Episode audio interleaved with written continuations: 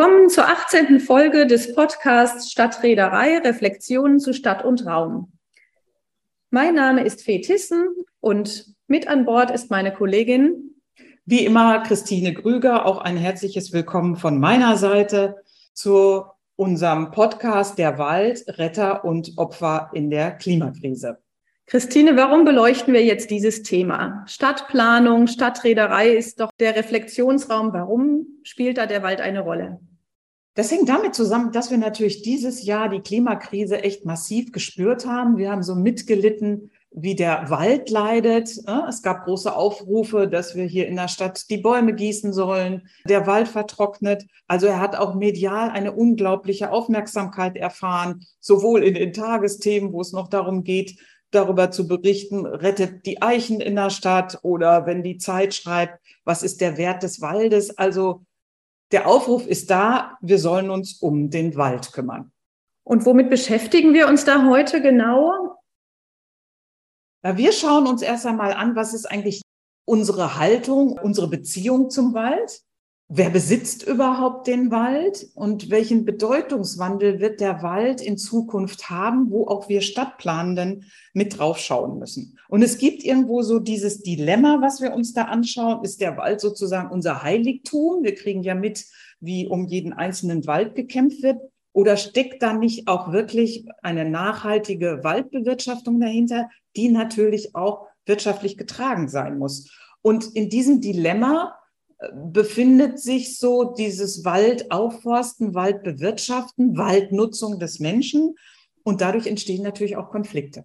Ja, und die Krisen bringen natürlich auch nochmal neue Themen mit sich hinsichtlich Kühlung in den Städten, Regengeneration, saubere Luft etc.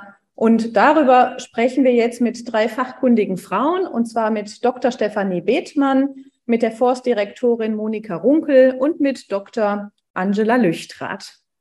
Und als erstes begrüße ich Stefanie Bethmann. Sie ist die erste, ich weiß nicht, sogar vielleicht die einzige Soziologin in der Landesverwaltung. Und ich würde dich bitten, dich kurz vorzustellen, was du eigentlich machst. Dankeschön. Ja, ich bin auf jeden Fall die einzige verbeamtete Soziologin in der Landesforstverwaltung. Also ich bin schon ein bisschen die Exotin in der Forstverwaltung in Baden-Württemberg. Ich habe Soziologie und Ethnologie studiert und in Soziologie promoviert und leite jetzt an der Forstlichen Versuchs- und Forschungsanstalt in Freiburg. Das ist die FVA, die Stabsstelle gesellschaftlicher Wandel. Und das ist ein bisschen ungewöhnlich, weil man in der forstlichen Forschung natürlich erstmal an ja, Wald- und naturwissenschaftliche Grundlagen denkt. Und wenn man aber näher hinschaut, stellt man relativ schnell fest, dass der Wald sehr viel mit Menschen zu tun hat und dass deswegen auch viele Disziplinen aus der Sozialwissenschaft da gefragt sind. Und damit beschäftigen wir uns in Freiburg an der FVA. Ja, und da werden wir auch gleich noch mehr zu hören. Wen haben wir noch dabei? Monika Runkel, sie ist Forstdirektorin an der Dienststelle Forstamt Hachenburg und am Forstlichen Bildungszentrum Rheinland-Pfalz. Monika, wie ist dein Werdegang und wie bist du dahin gekommen? Ja, schönen guten Morgen. Danke für die Einladung. Also ich habe Forstwissenschaften studiert in Göttingen und in Freiburg, habe dann Referendariat gemacht und bin dann in der damaligen Landesforstverwaltung Baden-Württemberg tätig gewesen bei der praktischen Betriebsplanung und bin dann relativ zügig 97 zur Stadt Freiburg gewechselt, habe mich dort mit urbaner Forstwirtschaft tatsächlich beschäftigt, bin dann nach Rheinland-Pfalz gegangen 2006 und beschäftige mich seither mit Personalentwicklung und Bildung. Also unsere Dienststelle hat ein ganz normales Forstamt, vorwiegend kommunal geprägt. Und auf der anderen Seite sind wir zuständig für die Aus-, Fort- und Weiterbildung in Rheinland-Pfalz und im Saarland. Ja, und als Dritte in der Runde dürfen wir Dr. Angela Lüchtrath auch von Südlicht begrüßen. Angie, stellst du dich auch kurz vor? Ja, ich habe Forstwissenschaften in Freiburg studiert und während des Studiums gemerkt, dass die ganzen Konflikte, die es im Wald gibt, ja, der Wald sieht ja nicht so aus, wie der Wald das will, sondern wie die Menschen das wollen, dass wir dafür keine, keine Werkzeuge an die Hand gehen, um damit umzugehen später. Und habe deswegen dann eine Mediationsausbildung, also Konfliktmanagement noch dazu gemacht. Und das hat mich dann in die Forstpolitik erstmal ähm, gebracht, wo ich viel mich an dieser, an dieser Grenze zwischen ähm, der Forstwirtschaft einerseits oder Landnutzung allgemein, auch Landwirtschaft und Naturschutz und den verschiedenen Interessensgruppen wie Erholung, Jäger, ähm, auch wieder Naturschützer, Förster äh, bewegt habe. Und diese Konfliktmanagement-Praxis, das ist das, was ich auch heute noch tue. Ja, vielen Dank für die Vorstellungsrunde. Jetzt hat ja der Wald einen unglaublich äh, medialen Eindruck oder medialen Resonanz gerade bekommen. Darüber wollen wir mit euch ja sprechen, was wir möglicherweise als Stadtplanende da auch berücksichtigen wollen. Aber zuerst mal die Frage an euch ganz persönlich, ist ja heute noch früh am Morgen. Habt ihr schon mal im Wald gebadet? Also offiziell gebadet im Wald habe ich nicht, also das ähm, organisiert zu tun. Und ich weiß auch nicht genau, was es alles beinhaltet. Aber das, was bei mir sozusagen bisher angekommen ist, ist, dass es ja vor allen Dingen um Achtsamkeit und Aufmerksamkeit im Wald gibt. Und da glaube ich, dass so Aspekte davon die meisten Menschen genießen, wenn sie in den Wald gehen. Waldbaden ist sicher noch eine ganz andere Stufe, aber insofern kann ich mit dem Begriff was assoziieren. Und Stefanie, wann warst du zuletzt im Wald und was hast du da getan? Ja, ich denke gerade tatsächlich über mein einmaliges Waldbad nach, was ich genossen habe. Also zuletzt im Wald das kann ich gerade gar nicht sagen, weil ich eigentlich sehr häufig im Wald bin, also auch ganz am Waldrand wohne ganz nah und das einfach auch ein Alltagsspaziergang für mich ist.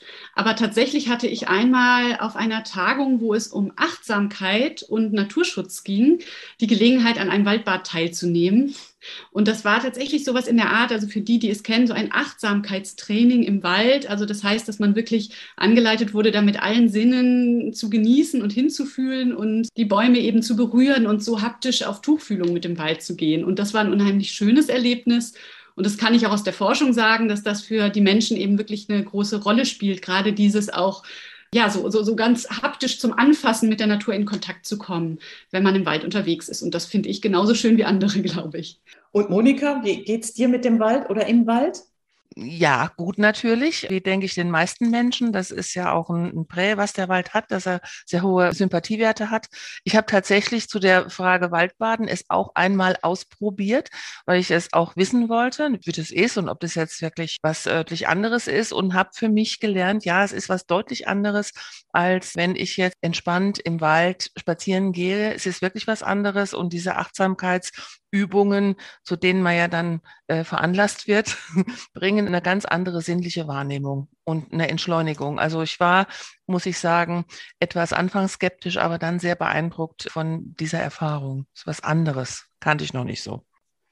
Warum wir euch eingeladen haben, ist letztendlich zu sagen, es wird sehr viel darüber geredet, über den einzelnen Baum in der Stadt, wenn der möglicherweise umfällt oder gefällt werden soll. Gibt es da eigentlich Unterschiede zwischen einerseits dieser Symbolik einzelnen Baumes hin auch zum kommunalen Wald? Monika, kannst du was dazu sagen? Also ich denke, dass die Bäume, um die es in der Stadt in der Regel geht und äh, die große Aufregung verursachen, sind ja meistens sehr alte und sehr imposante Bäume. Ja?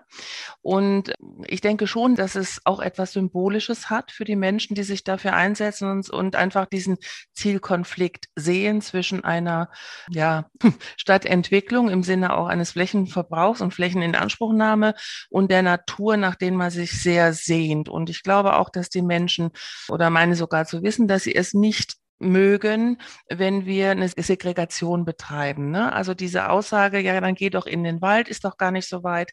Gerade in Freiburg ist ja überall auch Wald. Man hat es nicht weit dahin, aber man möchte eben nicht diese Trennung, sondern ich glaube, dass man es sehr genießt, wenn man den Baum oder mehrere Bäume auch in der Nähe des Wohnumfeldes weiß.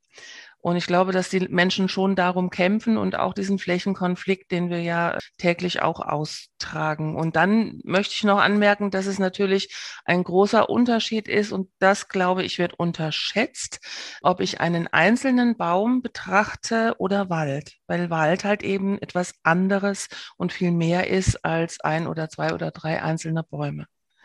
Wenn wir jetzt Wald sagen, was meinen wir denn eigentlich damit? Vielleicht kannst du das erklären. Welche Bedeutung hat denn Wald überhaupt für die Menschen? Und Wald ist ja vielleicht auch nicht gleich Wald. Worüber reden wir denn jetzt eigentlich? Hm. Ja, ich nehme den Ball gern auf. Ja, sehr gerne, Stefanie. Und denke auch die ganze Zeit schon mit drüber nach, während ich auch dir, Monika, zugehört habe.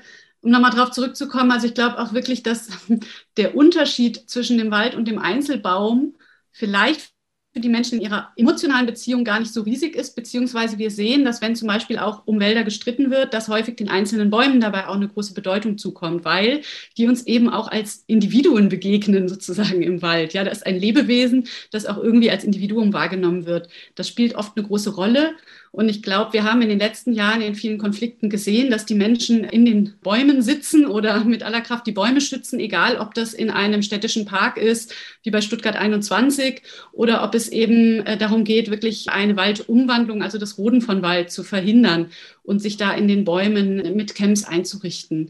Also ich glaube, dass so diese starke emotionale Beziehung zum Wald als ja eben nicht nur als einem Ökosystem, aus dem wir als Gesellschaft irgendwelche Leistungen ziehen wollen. Also man spricht dann ja von den Ökosystemleistungen, sondern wirklich als ein Gegenüber. Man sagt ja heute manchmal eben Mitwelt statt Umwelt, dass das ein Teil dieser Mitwelt ist und dass da so ganz viel diese Emotionalität drin hängt. Wenn ich sagen sollte, was bedeutet den Menschen der Wald, ich glaube, so aus der Planungssicht, da sieht man oft sowas wie ja die Erholungsfunktion zum Beispiel des Waldes. Die Menschen müssen den haben, um sich erholen zu können. Das ist für die Gesundheit wichtig. Das sind alles wahnsinnig wichtige Aspekte, sozusagen volkswirtschaftlich gesehen, für die Menschen selber. Und wenn wir zum Beispiel jetzt auch in Umfragen uns anschauen, was Menschen mit Natur assoziieren, dann assoziieren sie Wald. Und da kann ich gerne später dann noch ausführlicher bisschen von erzählen, was das ist, was sie da erleben, wenn sie in den Wald gehen und warum genau das so ein Ort ist, wo wir irgendwie spüren können, dass da Natur ist. Und ich glaube, Monika, was du gerade sagtest, auch wichtig ist, dass das in der Stadt ist und nicht nur ein Außerhalb. Das hat ja gerade damit zu tun, dass wir das in der Stadt vermissen. Dass wir das Gefühl haben, alles ist durchgeplant, alles sind gerade stringente Linien, Straßenzüge, Hochhäuser. Ja, also wir haben sozusagen da das Sinnbild von moderner Zivilisation. Und der Wald ist genau ein Sinnbild für das andere. Ja, der Wald ist chaotisch, der ist unordentlich, der ist der wirkt ungeplant, obwohl Monika als Försterin weiß oder wir anderen auch, dass der natürlich auch geplant wird, beziehungsweise gestaltet wird, auch von Menschenhand. Aber als Symbol steht er erstmal für das andere und ist eigentlich eine Gegenwelt zur Stadt und auch eine Gegenwelt zu moderner Zivilisation, sag ich mal, mit allem, was wir heute auch damit verknüpfen, dass das auch was Zerstörerisches ja hat, wie wir leben, wie wir mit unserer Umwelt oder Mitwelt leben. Dann werfen wir jetzt den Ball an die rüber, denn sie ist diejenige, die genau in diesen Sphären zwischen diesen Akteuren moderiert, mediiert. Was trifft da wirklich aufeinander an? Emotionalität wird es immer krasser. Wir haben gerade gehört von Stefanie, die Leute sitzen auf den Bäumen. Was trifft da aufeinander und erreichst du da eine Vereinbarung, dass die Leute friedlich auseinandergehen? Also ich fange mal hinten an. Erreiche ich eine Vereinbarung, das ist ja eigentlich nicht meine Aufgabe, sondern meine Aufgabe ist dann, eine Gesprächsbasis zu bieten, dass sich die unterschiedlichen Seiten über ihre Ziele austauschen können. Und dann sind wir eben bei den unterschiedlichen Zielen, die da aufeinanderprallen. Und was ich erlebe, ist, dass das, was Bürgerinnen und Bürger bewegt, eben was Monika und Stefanie jetzt schon sehr schön beschrieben haben, dieser Wunsch, diese Gegenwelt zu erhalten und das auch zu schützen und diese Symbolik, die Bäume für sie haben und für ihr Leben haben, zu verteidigen, sage ich mal. Und auf der anderen Seite haben wir natürlich diejenigen, die aus welchen Gründen auch immer die Fläche nutzen wollen oder das Holz nutzen wollen. Also jetzt bei Umwandlungen für Neubaugebiete natürlich die Fläche, dann müssen die Bäume einfach weg, weil Argument Wohnraum und so weiter. Und wenn wir im Wald sind, klar, das ganz klassische, die Forstwirtschaft hat natürlich den Fokus, Holzressourcen zur Verfügung zu stellen und die werden halt aus gefällten Bäumen gewonnen. Und diese Sichtweisen, wenn die aufeinandertreffen, ich will das Holz nutzen oder der Baum muss weg und die andere Seite sagt, der Baum muss da bleiben, dann zu gucken, was steckt dahinter. Und auch mal wirklich der anderen Seite zuzuhören und zu gucken, was treibt die eigentlich an? Sind diese Argumente nur schlecht? Ist das alles nur, auf der einen Seite wird, sagt man ja vielleicht ideologisch und auf der anderen Seite sagt man äh, zu wirtschaftlich, zu kalt? Oder gibt es da auch irgendwo Kompromisslinien? Also das, was ich immer wieder erlebe, ist, dass ganz viele Grundlagen die gleichen sind. Nämlich, wenn es zumindest um Förster und zum Beispiel Bürgerinitiativen geht, beiden liegt ja der Wald am Herzen. Also ich habe noch keinen Förster oder Försterin erlebt, die sagen, ist mir egal, ich mache hier nur meine Holzwirtschaft, sondern die sind ja auch sehr mit ihrem Herzen dabei bei ihrem Job und die kümmern sich aus ihrer Sicht sehr gut um den Wald haben aber natürlich eine andere Vorstellung davon, was kümmern ist als Bürgerinnen und Bürger. Da sind wir bei dem Punkt kümmern um den Wald. Nun hört man ja die einen die sagen, oh, das muss auf jeden Fall alles so bleiben, wie es ist, eben weil es unser Rückzugsraum ist, weil er so eine hohe Bedeutung hat. Und die anderen sagen, ja, da ist Holz, da ist Produktion, da ist richtig Waldwirtschaft. Was ist denn da der richtige Weg, Monika? Es so zu lassen? Oder wie sieht so eine Aufforstung oder ökologische Waldbewirtschaftung denn aus? Ja, eine Riesenfrage, tolle Frage, aber ein Riesengebiet. Äh, wo fange ich an? Also zunächst mal ist es, glaube ich, sehr wichtig, mal zu sagen, dass es die Forstwirtschaft ja gar nicht gibt. Also wie in jeder Branche haben wir auch im Umgang mit dem Wald und in der Bewirtschaftung der Wälder enorm große Unterschiede, die tatsächlich reichen von einer extrem naturnahen ökologischen Holznutzung bis hin zur Plantagenwirtschaft inklusive Pestizideinsatz etc. So breit ist die Spannbreite und deshalb muss man sehr differenziert an das Thema herangehen.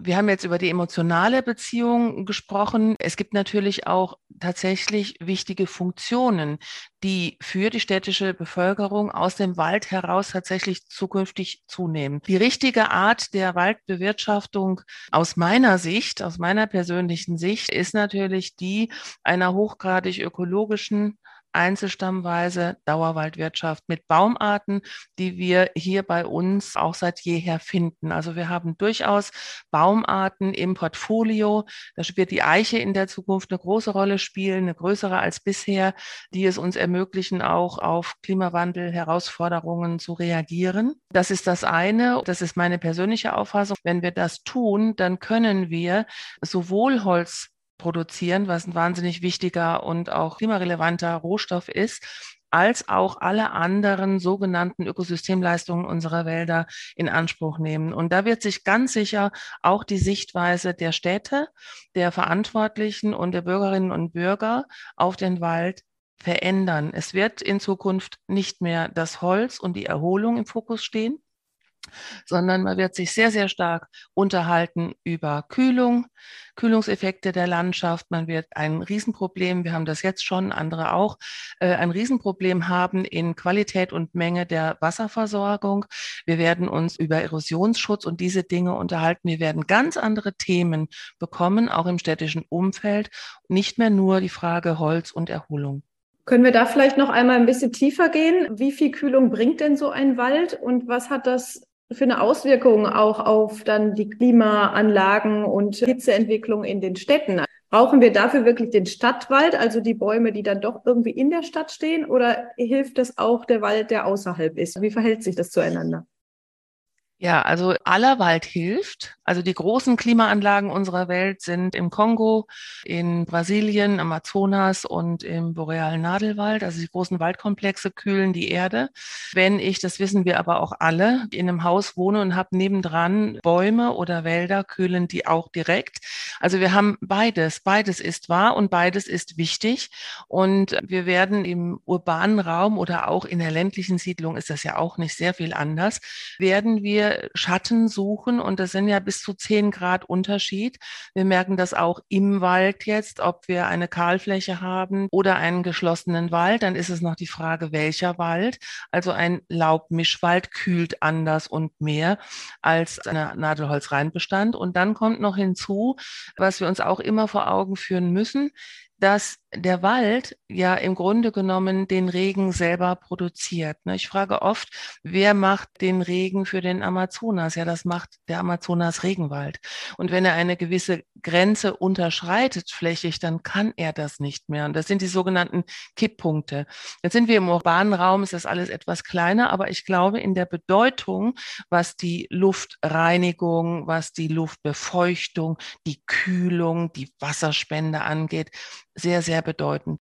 Darf ich da zwei Aspekte aufgreifen und gleich reingrätschen? Man denkt ja darüber nach, wie wir mit diesen Hitzewellen in den Städten auch umgehen können. Und da wieder spielt natürlich der Wald für die Erholung und für die Gesundheit der Menschen in der Stadt dann auch eine ganz große Rolle. Beziehungsweise wir müssen weiter damit rechnen, bei all diesen sozusagen Hoffnungen, die wir an den Wald haben, die ja im Klimawandel eben auch eine Hilfe sein soll, dass gleichzeitig diese Präsenz der Menschen in den Wäldern so hoch bleiben wird oder höher werden wird. Also in der Pandemie, ich glaube, das haben alle mitbekommen, die mal selber im Wald unterwegs gewesen sind, da war auf einmal der Wald voll. Und da war das der Ort, wo wir noch hingehen konnten häufig, auch in der Erwartung sozusagen auch dort nicht so vielen Menschen zu begegnen. Also das heißt, der Wald ist in der Zeit ähm, wahnsinnig viel besucht worden und die Art und Weise, wie die Menschen den Wald für sich genutzt haben, hat sich auch verändert.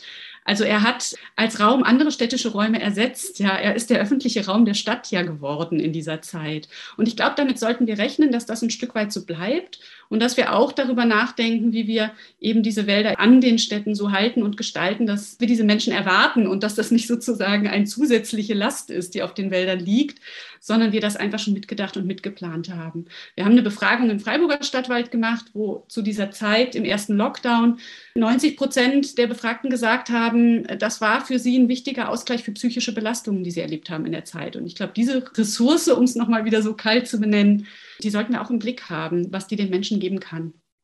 Anli, du wolltest da direkt darauf reagieren? Ja, ich habe eine neugierige Frage, vielleicht vor allen Dingen an dich, Monika, weil ich sehe es auch so wie ihr beiden ich finde, es ist ganz klar, zeichnet sich das ab, die vielen Bedeutungen, die der Wald hat für Menschen, für Erholung, für Temperatur in der Stadt und im Umfeld und Regen, die sind da.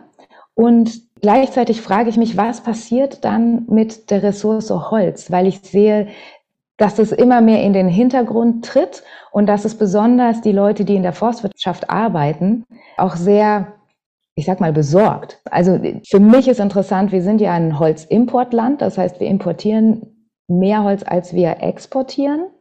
Und wenn wir weniger Holzressourcen zur Verfügung stellen für all die Dinge, die man braucht, von Papier bis Möbeln und Bauholz, wo können wir guten Gewissens die Holznutzung sozusagen so weit reduzieren und sagen, dafür sind andere Länder zuständig, ihre Wälder in der Art sozusagen die Ausbeutung, die wir in unseren Wäldern nicht haben wollen, dass wir die verlagern.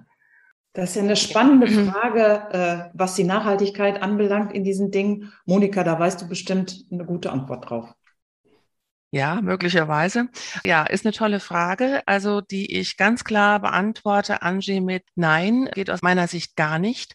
Also, ich bin sehr für die Holzproduktion, sehr. Und die Debatte, die wir haben, weil sie uns halt tatsächlich auch, das ist ja auch Thema des Podcasts, in der Herausforderung des Klimawandels oder Klimakatastrophe hilft. Holz ist ein helfender und unglaublich intelligenter Rohstoff, der in der schönsten Fabrik dieser Welt wächst. Und wir debattieren oft oder wir debattieren eigentlich immer, und das ist ist der Stresspunkt für die Forstleute über entweder oder über Stilllegung als Lösung oder über, ich sage jetzt mal, eine mehr oder weniger intensive forstwirtschaftliche Holzproduktion.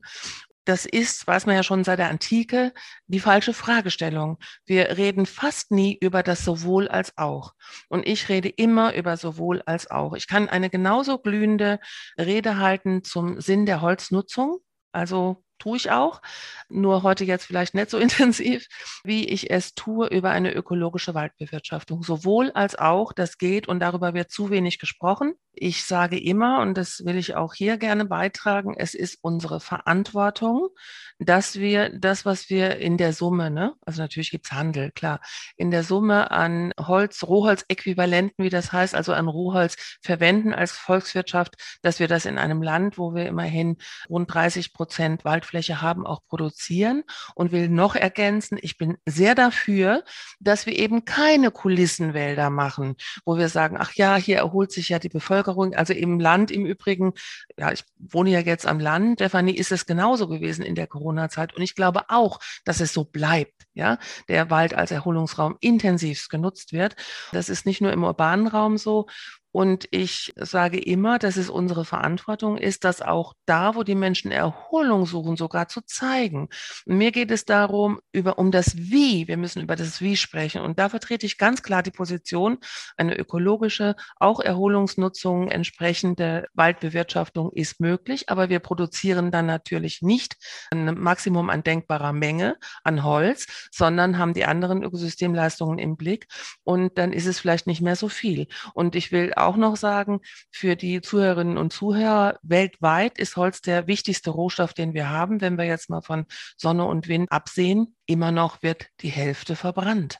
Und das sind Dinge, über die wir auch sprechen müssen. Wie wertvoll ist denn das Holz und was machen wir damit? Ist es gerechtfertigt, das zu produzieren, um daraus Papier zu machen und es zur Hälfte zu verbrennen global? Ich sehe da andere Handlungsfelder und andere Lösungen.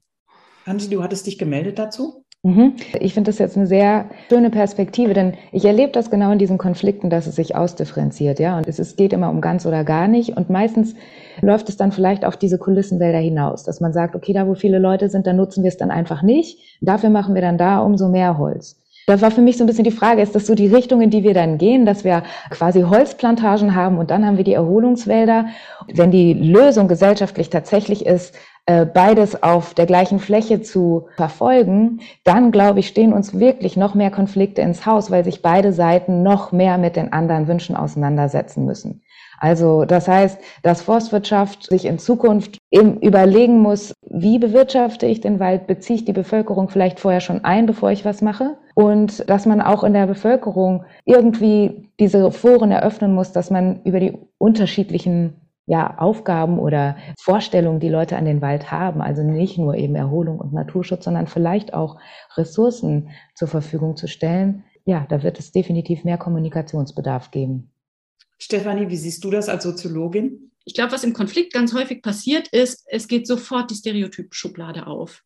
Also man hat sich so verrannt in so gegenseitige Schuldzuschreibungen. Und es wird ja manchmal auch wirklich schon sehr persönlich und geht sehr unter die Gürtellinie, wie dann dort gestritten wird. Und ich glaube, wenn wir da einen Schritt in den Konflikten zurückgehen und sehen, wie komplex sind eigentlich die Probleme und wie ernstzunehmend sind deswegen auch die Sorgen der Menschen. Also wenn eine Sorge ist, wir erleben jetzt in unseren Wäldern vor der Haustür, dass der Klimawandel hier angekommen ist. Das heißt, sozusagen unser, vielleicht bisher haben wir in der Bevölkerung eigentlich ja wenig verbreitet, dass man sich viel über Wald Gedanken macht. Und auf einmal machen wir uns Gedanken und wir sehen aber nur, der Klimawandel ist da. Und wie kann man in solchen Zeiten noch einen weiteren Baum fällen?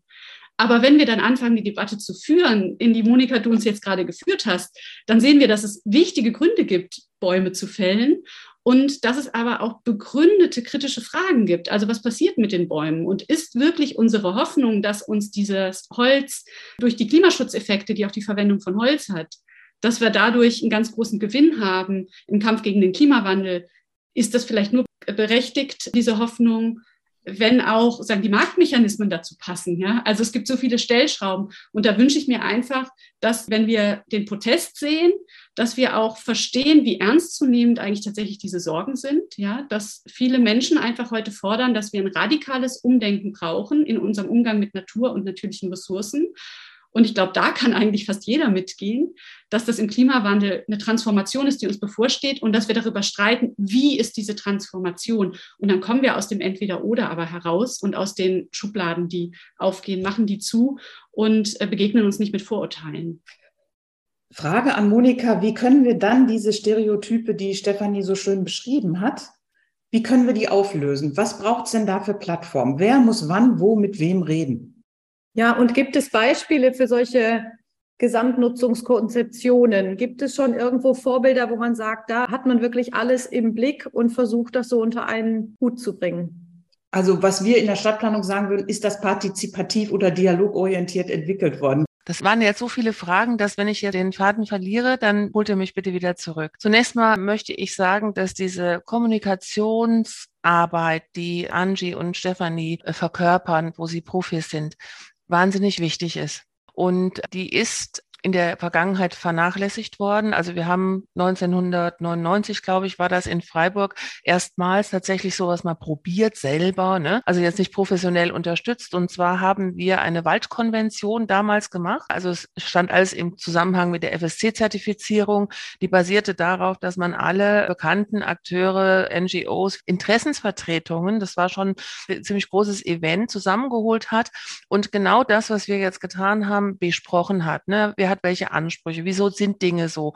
was wollen wir, was wollen wir produzieren, wie, wie bilden wir das Thema Naturschutz ab und wie soll unser Wald aussehen. Ne? Also das hatten wir gemacht, das mündete in so einer Waldkonvention, die würde man wahrscheinlich heute anders machen. Ich habe konkret bei uns vor, so etwas aber dann professionell unterstützt, vielleicht finde ich ja hier dann Anklang damit, tatsächlich zu machen. Ja, und ja, ganz klar, es gibt solche Wälder, die das alles abbilden. Die haben wir auch hier bei uns und wir sind, wo wo wir all das abbilden, aber wir, wir kommen dann natürlich nicht zu einem Maximum an Holzproduktion. Ich finde, das kann auch nicht Ziel sein. Das darf es gar nicht sein. Ich meine, ich will jetzt nicht übertreiben oder so, aber ich sage jetzt mal, wir haben das ja erlebt hier in Rheinland-Pfalz.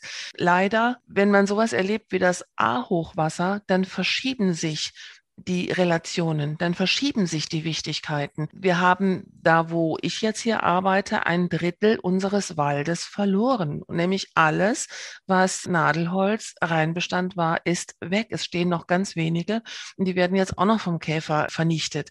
Und wenn man ein Drittel des Waldes innerhalb von vier Jahren verloren hat, ne, und das vor allen Dingen im Kommunalwald, merkt man auch, dass auch bei den Waldbesitzenden, auch im ländlichen Raum, muss ich ganz klar sagen, und das haben wir auch teilweise teilweise schriftlich, die Relationen sich verändern, wo die ganz klar sagen, das wollen wir so nicht mehr, das darf nie mehr passieren, wir wollen andere Wälder. Man kann beides vereinbaren und das ist für mich eine Dauerwaldstruktur mit den entsprechenden Baumarten und dann haben wir am Ende diese enorme Vielfalt an Leistungen, die wir ja brauchen vom Wald bei uns. Was ich noch beitragen möchte, also im Stadtwald Köln, da habe ich Bildungsveranstaltungen auch gemacht, weil ich das so toll fand.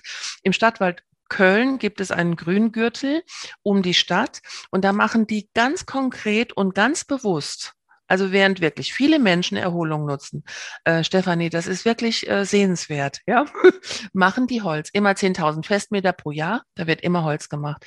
Und äh, wir sind da mit Exkursionen und äh, Seminaren hingegangen, weil mir es ging um die Art und Weise, wie wir Holz produzieren und wie wir das nutzen. Und ähm, ich das ja unter den Begriff der sanften Waldtechnik ähm, vereinnahme und den dafür auch benutze, weil wir schon sehen müssen, dass die Art, wie wir das Holz auch produzieren und nutzen, muss sanft sein, also minimal invasive Technik möglichst. Sie muss zum Wald passen und nicht der Wald zur Technik. Das ist nämlich eine Entwicklung, die wir leider in den letzten 30, 40 Jahren äh, erlebt haben. Und natürlich braucht es die Technik, weil wir ohne Technik das schwere Holz nicht aus dem Wald kriegen. Und in Köln machen die das mit einer Kombination aus menschlicher Arbeit, aus Maschineneinsatz und Pferd, eine Kombination ungefähr gleich aufgeteilt. Und da gehen Sie hin und sehen, dass dass da die Motorsägen äh, äh, äh, klingen, da wird Holz gemacht, da sind Maschinen, da sind Menschen, also Forstwirte. Und ähm, die Pferde rennen da auch noch irgendwo rum. Und die Menschen nutzen diesen Wald. Und es gibt ein ganz kleines Schildchen nur, wo drauf steht, dass sie das machen. Und es gibt keine Aufregung. Es gibt keine Aufregung. Das ist der Hinweis dafür, dass so wie wir das Bild zeichnen, schon auch eine große Bedeutung hat für die Reaktion der Menschen, die das erleben. Ich glaube, die Akzeptanz ist, wenn wir das sorgsam und sanft tun, eine größere, als wir sie ein. Jetzt hat äh, Monika erzählt, dass diese Konvention ja auf einer ziemlich hohen Flughöhe stattgefunden haben. Angie, du bist jetzt eher im lokalen Kontext. Was wären da Ideen, wie man das jetzt in so Städten ermöglichen kann, dass die Leute diese Einblicke kriegen über Bedeutung von Holzproduktion, Bedeutung von Wald für die Erholung und wie man das unter einen Hut bringen kann.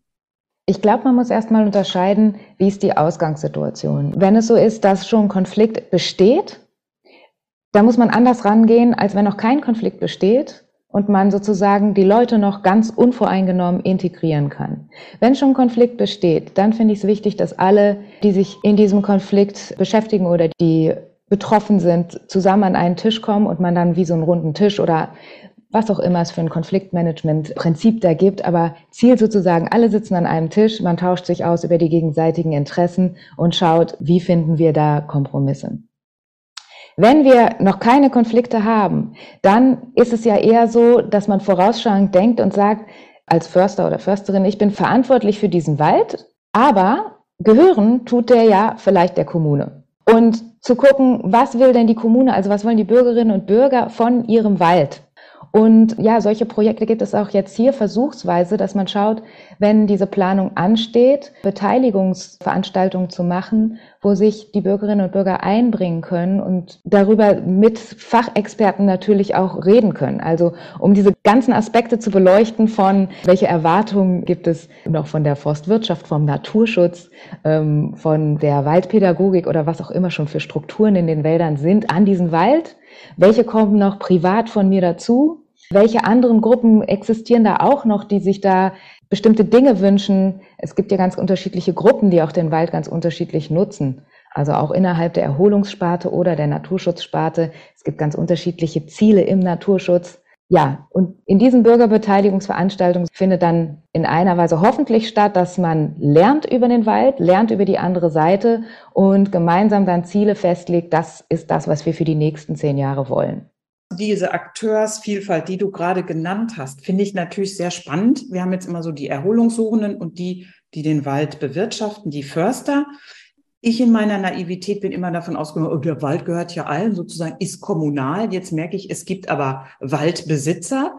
Gehen die denn auch so mit, mit euren sehr progressiven Gedanken oder muss man die auch noch überzeugen, Monika?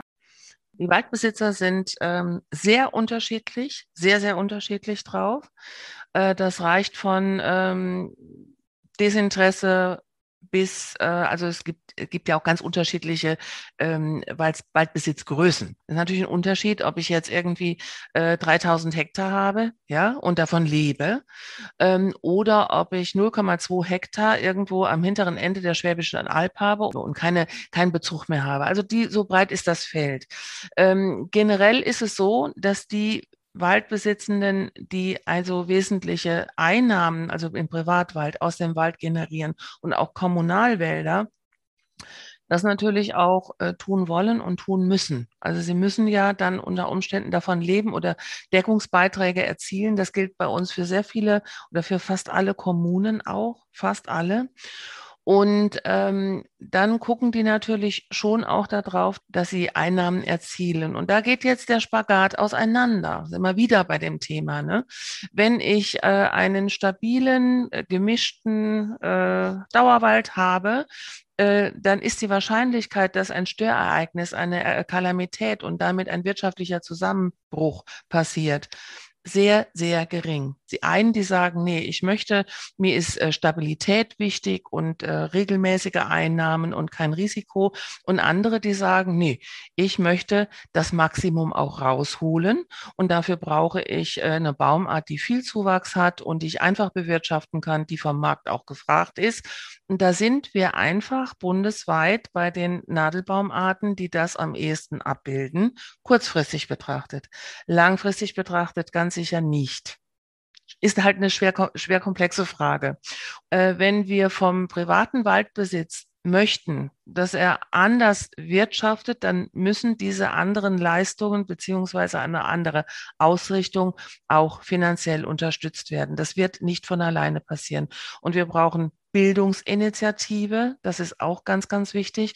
Und ich würde mich unheimlich freuen, wenn wir ganz stark fokussieren würden, über Lösungen zu sprechen. Dass wir, dass die Menschen ein Bild im Kopf haben, wie kann denn die Lösung aussehen? Weil ich halt auch, bin auch so ein sehr optischer Mensch.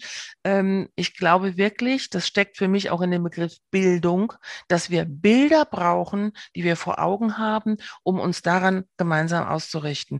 Und wenn wenn wir unterschiedliche Bilder im Kopf haben von einem Wald, da können wir ganz lange reden und streiten. Wir kommen nicht zueinander. Deswegen brauchen wir Bilder und Bildung. Und da hattest du am Anfang ja so schön skizziert, wie sich auch die Themen und die Herausforderungen mit dem Wald eben verändern werden in Zukunft. Was können denn die Stadtplanenden dazu beitragen? Ähm, wir haben jetzt das Gefühl gehabt, wir müssen mal sensibilisieren für den Wald, auch für das, was eben unter den Krisen in unseren Städten passiert. Inwiefern kann der Wald da auch ein Stück weit Mithelfer sein, ähm, Lösungen zu finden und was kann die Stadtplanung womöglich tun? Stefanie vielleicht? Ja, vielleicht kriege ich ja den Bogen hin.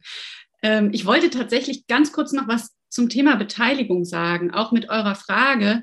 Ich glaube, dass Beteiligung nicht unbedingt Konflikte verhindert. Also sagen wir mal, dass das ja auch nicht unbedingt die gleichen Personen sind, die sich sozusagen in so einen Beteiligungsprozess einbringen und die in den Bäumen sitzen. Also vielleicht schon, aber man kann das nicht ausschließen, aber dass wir Konflikte vielleicht auch ähm, in einer demokratischen Gesellschaft als einen positiven Beitrag zum, zur gesellschaftlichen Weiterentwicklung sehen müssen und nicht immer nur so negativ.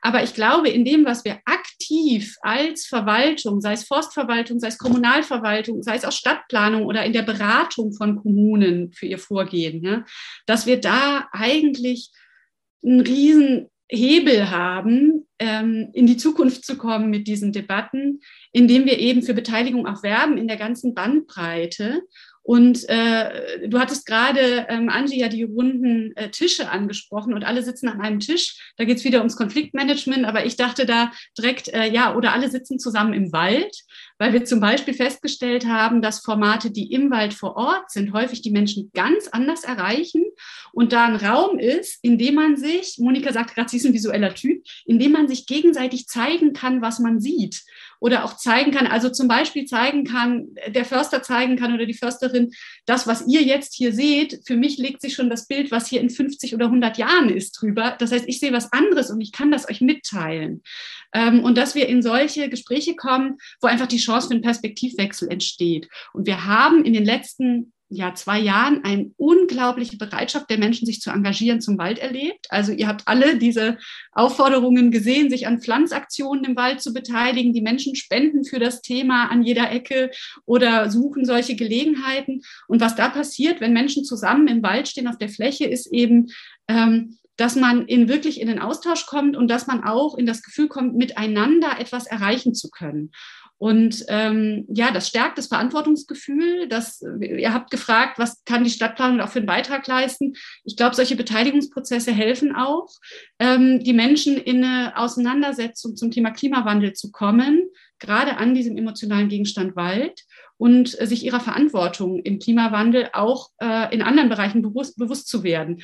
Weil wir wissen aus Befragungen auch, dass durchaus ähm, ja zumindest mal drei Viertel der Menschen ähm, die Hauptverantwortung für das, was sie im Wald gerade sehen, was ihnen Sorgen macht, was ihnen äh, wirklich, was sie sehr betroffen macht, die Verantwortung außerhalb des Waldes sehen. Ja, wir wissen, dass die Probleme, die wir im Wald sehen, nicht im Wald gemacht sind, sondern eben ähm, auch aus den Lebensbereichen kommen, die eben den Klimawandel vorantreiben. Und da ist ein riesen Sensibilisierungspotenzial. Und vor allen Dingen, glaube ich, wenn man da wirklich zusammenkommt, kann man erleben, dass man nicht gegeneinander, sondern miteinander steht und auch einander versteht. Und äh, das ist, glaube ich, eine unheimlich positive Dynamik, auch für die Identifikation der Menschen mit ihrer Stadt. Das Identifikationspotenzial der Wälder ist sowieso riesig hoch. Ja, wenn ich mich mit diesem Wald so stark identifiziere, dann identifiziere ich mich eben auch ein Stück anders mit äh, der Stadt, in der er steht, von der er gepflegt wird und wo ich eingeladen bin, mich zu beteiligen. Ich glaube, das ist eine Chance, die wir uns nicht entgehen lassen sollten. Monika dazu? Äh, ich wollte noch was sagen zur Frage, äh, was kann Stadtentwicklung tun? Wald ist aufgrund dieser vielfältigen Bedeutung, die er vor allen Dingen in der Zukunft noch sehr spürbar haben wird, ähm, keine Entwicklungsfläche für äh, urbane Stadtentwicklung. Also ich ist meine Position, äh, dass kein weiterer Wald dafür zur Verfügung gestellt werden darf, sondern dass wir äh, uns beschränken sollten mit den Räumen, die wir haben und die einfach intelligenter entwickeln und nutzen müssten. Ja, ähm, dann ähm, bin ich auch der Meinung, dass sich Stadtentwicklung überlegen sollte und muss, wie kann ich, also da, wo wir am Anfang drüber gesprochen haben, wie kann ich ähm, kleinere Flächen, das sind Parks, das sind Alleen, das sind ne, äh, Grünflächen, unversiegelte, entsiegelte Flächen, wie kann ich äh, Naturraum im urbanen, im städtischen Entwicklungsbereich ähm, wieder zur Verfügung stellen, um eine Vernetzung mit dem großen Biotop Wald herzustellen. Und jetzt äh, wird es dann nochmal etwas unangenehm. Ich finde problematisch, ähm, und zunehmend problematischer, weil wir uns hier auch sehr beschäftigen mit dem Thema Waldwasser, Wasserretention im Wald, was, wie ich ja schon mehrfach sagte, äh, ein Megathema werden wird in der Zukunft und es jetzt schon ist, ähm, dass wir auch im urbanen, im städtischen Umfeld ähm, Holz machen, es zeigen, ja, wäre mein Plädoyer. Und dass wir auch ähm, uns über die Wegedichte Gedanken machen. Jeder Weg, jede Gasse trainiert und auch jeder Erholungsweg trainiert den Wald. Und das ist etwas, wo ich jetzt aus eigener Erfahrung auch sagen würde, das werden wir uns in Zukunft in dieser Dichte nicht leisten können. Insofern muss man auch aus meiner Sicht im Erholungsbereich einmal sprechen über Suffizienz. Und dass nicht jede, jede Sportart und jede einzelne Zielgruppe auch nochmal eine extra Achse im Wald erhält, weil auch die trainieren. Und äh, mein Wald, das wäre dann mein, äh, mein, mein Schlusswort quasi auch, ähm, würde so aussehen in Zukunft, auch im urbanen Raum. Er wäre bewirtschaftet, aber mit einer sanften Waldtechnik, nicht gewinnmaximierend, mit unseren heimischen Baumarten und ganz klar als Dauerwald. Und ähm, dann wäre die Nutzung, die intelligente und äh, wirklich ökologische Nutzung sehr, sehr nah auch bei den Menschen. Und das ist meine Überzeugung, die es dann auch akzeptieren würden, weil wir dann ein Minimum an Konflikten haben. Und diese partizipativen Ansätze zu einer solchen Bewirtschaftung und Nutzung, sage ich jetzt mal, Bewirtschaftung gefällt mir da gar nicht, äh, sondern zu einem solchen Waldmanagement, ähm, die halte ich für ganz, ganz wichtig und kann mir gut vorstellen, dass das in 10, 15 Jahren auch Standard sein wird. Ja, vielen Dank. Dann kommen wir jetzt so langsam zur Schlussfrage. Wie sieht denn für euch der urbane Wald als öffentlicher Raum 2040 aus? Also was ist euer idealer Wald, mit dem wir uns dann alle noch identifizieren können, was aber nicht nur der reine Romantikwald ist? Angie, möchtest du beginnen? Ähm, ich muss ganz ehrlich sagen, ich habe keine Vorstellung davon. Und ich will auch nicht unbedingt eine haben, weil ich glaube, das würde mich blockieren in meiner Arbeit. Und was sagst du, Stefanie? Ja, ich bin ganz beruhigt, dass du das zuerst sagst, Angie.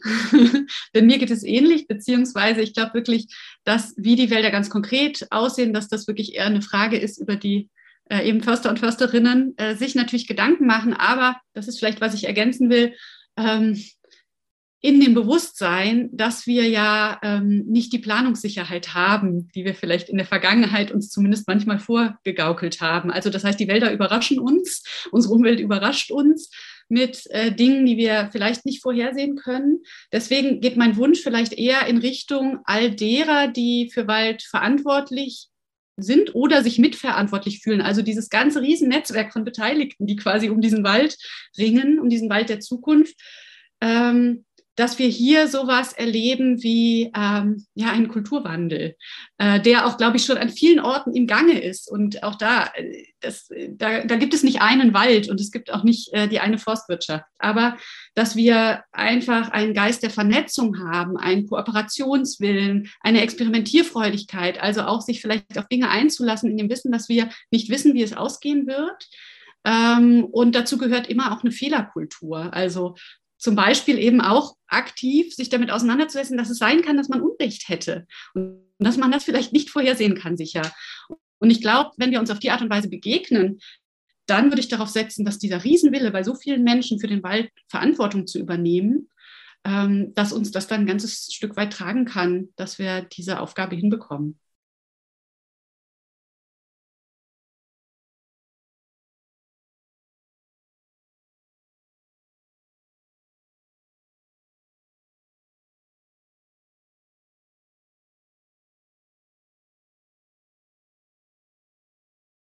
Wir haben heute Morgen eine ganze Menge von euch gehört über die Bedeutung des Waldes, den, den Wandel dahin, welche Funktion er hat. Ich fand den Begriff sehr schön, der Wald als öffentlicher, öffentlicher Raum der Stadt, dass es Kulissenwälder gibt und ökologische Wiederbewaldungsmaßnahmen, äh, dass es wichtig ist, dass sowohl als auch die Strategie dahinter zu pflegen und vor allen Dingen reden, reden, reden und natürlich auch dabei zuhören. Ja, und jetzt hören ja auch viele Menschen diesen Podcast und der Wald ist vielleicht ja gar nicht so ein ganz gängiges und übliches Thema für die Stadtreederei oder auch für andere, die sich mit Stadt beschäftigen. Wir hoffen aber genau, dass das passiert, Stefanie, was du jetzt gerade gesagt hast, dass sich auch unsere Zuhörerinnen und Zuhörer angesprochen fühlen und vielleicht Lust bekommen, sich motiviert fühlen, ein Stück mehr Verantwortung für den Wald zu übernehmen, als sie es vielleicht bislang tun, auf die ein oder andere Art und Weise, egal jetzt ob als Fachmensch oder auch einfach als Bürgerinnen und Bürger, die den Wald eben schätzen und nutzen und lieben. Und insofern hoffen wir, dass das Gespräch bei allen gut ankommt und äh, danken euch ganz herzlich für die wirklich interessanten Ausführungen für, in einem für uns recht neuen Themenfeld. Dankeschön. Ja, vielen Dank auch von meiner Seite. Wir haben viel gelernt.